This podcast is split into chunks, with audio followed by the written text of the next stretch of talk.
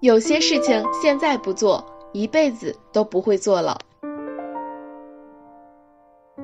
Hello，大家好，我是好奇，今天我们继续来聊聊读完一千本书这件有意义的小事情。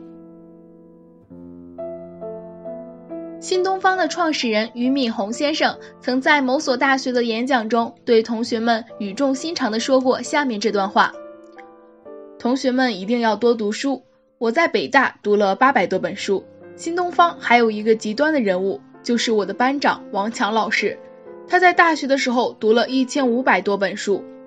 我们在北大的时候有一个非常好的习惯，我们相互比着读书。凡是读书多的人，发展潜力一定是强的，因为你有厚度，你的事业就有高度。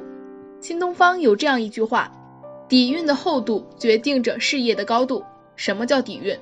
底蕴就是你读了多少书，走了多少路，这就是底蕴。书都没读过，你怎么会有思想？书都没读过，你怎么能从多个视角来考虑问题？书都没读过，你怎么能有创新意识？书都没读过，你怎么知道仰望星空？多读书才能增加我们生命的底蕴，从而让自己活得更坦荡、更从容、更充实。不要觉得一千本书是个很庞大的数字。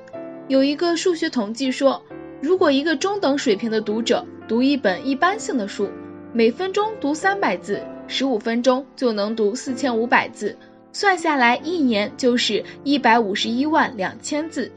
那么每天读十五分钟，一年就可以读二十本左右的书。这个阅读量比从美国公共图书馆借书的人们的阅读量高出了整整三倍。每天十五分钟尚且如此，那么要是我们每天多抽出点时间来读书，这一千本书不是很容易达到的吗？正如上文所提到的，王强老师读完一千五百本书，只花了大学四年的时间而已。这四年的努力已经被他现在的成就所证明。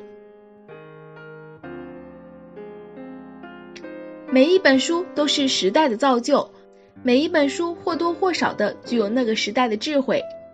书籍对每一个渴望生命充实的人来说都是不可或缺的精神食粮。一千本书远远不是读书止境。